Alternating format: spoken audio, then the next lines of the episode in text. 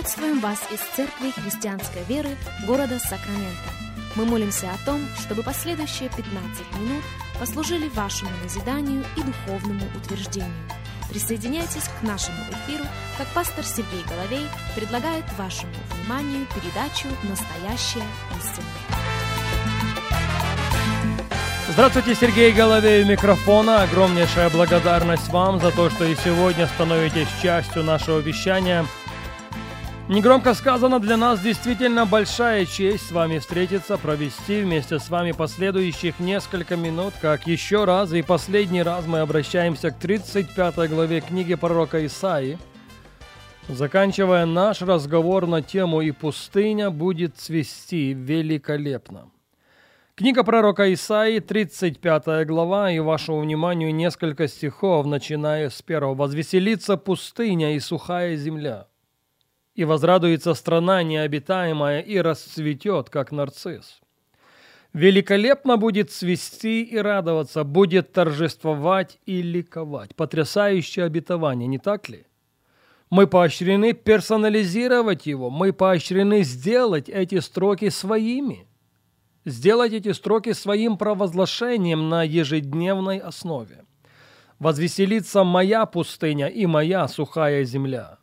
Возрадуется моя необитаемая страна и расцветет, как нарцисс. Великолепно будет цвести, будет радоваться, будет торжествовать и будет ликовать. И вот когда это произойдет, мы опускаемся в пятый стих, тогда откроются глаза слепых Тогда уши глухих отверзутся. Тогда хромой скачит, как олень, и язык немого будет петь. Ибо пробьются воды в пустыне и в степи потоки. Другими словами, прежде чем рука Божья будет простерта на чудеса, знамения и сверхъестественные проявления, наша с вами пустыня должна расцвести. Уже неоднократно было замечено в этой серии радиопрограмм, что очень часто слова «пустыня», «сухая необитаемая земля» вызывает у последователей Иисуса Христа определенный страх. Но так не должно быть. Ведь в подавляющем большинстве случаев пустыня в нашем маршруте прописана самим Богом. Я не устану об этом повторять. Чаще, чем реже, пустыня, сухая земля в нашем маршруте прописана самим Богом. Это было правдиво в отношении израильского народа. Это было правдиво в отношении Иисуса Христа. Это будет правдивым и в отношении каждого из его последователей. В Луки в 4 главе в 1 стихе мы читаем «Иисус, исполненный Духа Святого, возвратился от Иордана и поведен был Духом в пустыню, нет, не бесы повели его туда, не дьявол повел его туда. В пустыне он был искушаем дьяволом, но повел его туда не дьявол. Исполненный Духа Святого Иисус в пустыню был поведен Духом Святым. И из пустыни он вышел в силе Святого Духа. Знаете почему? Потому что свою пустыню он превратил в некий духовный тренажерный зал. Сыновья Израилевы, к сожалению, проведшие в пустыне 40 лет, не превратили ее в духовный тренажерный зал. Они превратили ее в площадку для ропота, в площадку для недовольства, в площадку для бунта и неверия. И там в пустыне целое поколение пало костями.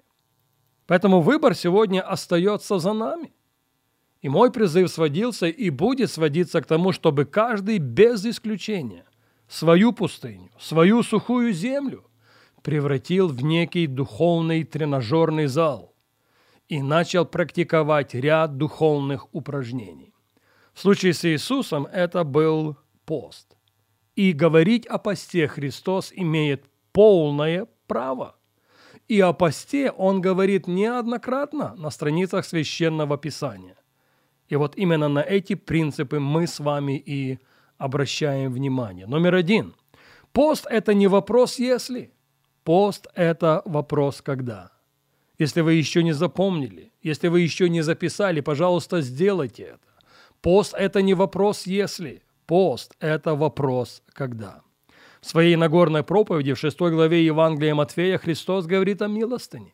Христос говорит о молитве, и Христос говорит о посте. И все три раза Он не использует слово «если ты творишь милостыню», «если ты молишься», «если ты постишься». Все три раза Он использует слово «когда». Номер два. Пост – это не просто религиозная тщетная практика. Пост – это внутреннее сокрушение перед Господом. Это не какое-то внешнее показательное действие. Это сердечное состояние. Друзья, во время поста нет, не надо разрывать свои одежды перед Богом. Во время поста надо разрывать свое сердце перед Ним. Сердце сокрушенного и смиренного, говорит Давид, ты не презришь Боже. Книге пророка Исаии, 58 главе, мы читаем с вами в пятом стихе такие слова. Это вопрос, который Господь задает своему народу, и сегодня этот вопрос звучит к нам. Таков ли тот пост, который я избрал, день, который томит человек душу свою, когда гнет голову свою, как тростник, и подстилает под себя рубище и пепел? Это ли назовешь постом и днем угодным Господу? Вот пост, который я избрал. Разреши оковы неправды. Развяжи узы ярма, и угнетенных отпусти на свободу, и расторгни всякое ярмо. Раздели с голодным хлеб твой, и скитающихся бедных веди в дом. Когда увидишь нагого, одень его, и от единокровного твоего не укрывайся. Поэтому я повторяю еще раз. Пост – это не просто религиозная тщетная практика, это внутреннее сокрушение перед Богом. Это не внешние какие-то показательные действия. Это сердечное состояние, угождающее Господу. Номер три. Пост – это не служение по вдохновению, а выстроенная или встроенная система. И многих людей, к сожалению, это очень серьезно напрягает. Но ведь наше тело – это, по сути, скоординированное взаимодействие ряда систем. И сердечно-сосудистой, и нервной, и мышечной, и желудочно-кишечной, и так далее, и тому подобное. И когда хоть одна из этих систем выходит из баланса, это ощутимо на всем теле. Поэтому призыв сегодня будет сводиться к тому, чтобы пост стал некой системой нашего духовного следования за Господом. А как по-другому расценить следующие слова апостола Павла? 2 Коринфянам, 11 глава, в 26 стихе он пишет. Много раз был в путешествиях, в опасностях на реках, в опасностях от разбойников, в опасностях от единоплеменника, в опасностях от язычника, в опасностях в городе, в опасностях в пустыне, в опасностях на море, в опасностях между лжебратьями, в труде и в изнурении, часто в бдении, голоде и жажде, часто в посте, на стуже и наготе. Слышите? Часто в посте. Он недвумысленно дает нам понять, что пост был неотъемлемой частью его духовных дисциплин. В книге «Деяния апостолов» в 13 главе в первом стихе мы читаем «В Антиохии, в тамошней церкви, были некоторые пророки и учители. Варнава и Симеон, называемый Нигер, и Луций, киринянин, и Манаил, совоспитанник Ирода Четвертовластника, и Савол, когда они служили Господу и постились». Опять ударение на что?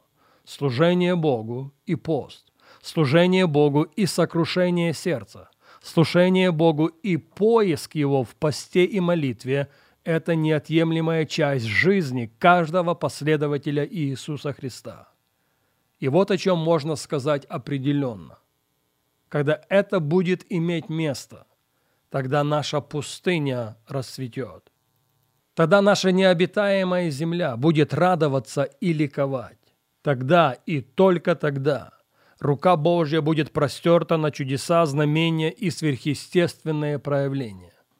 Тогда мы увидим славу Божью в своей жизни и станем свидетелями Его всемогущества.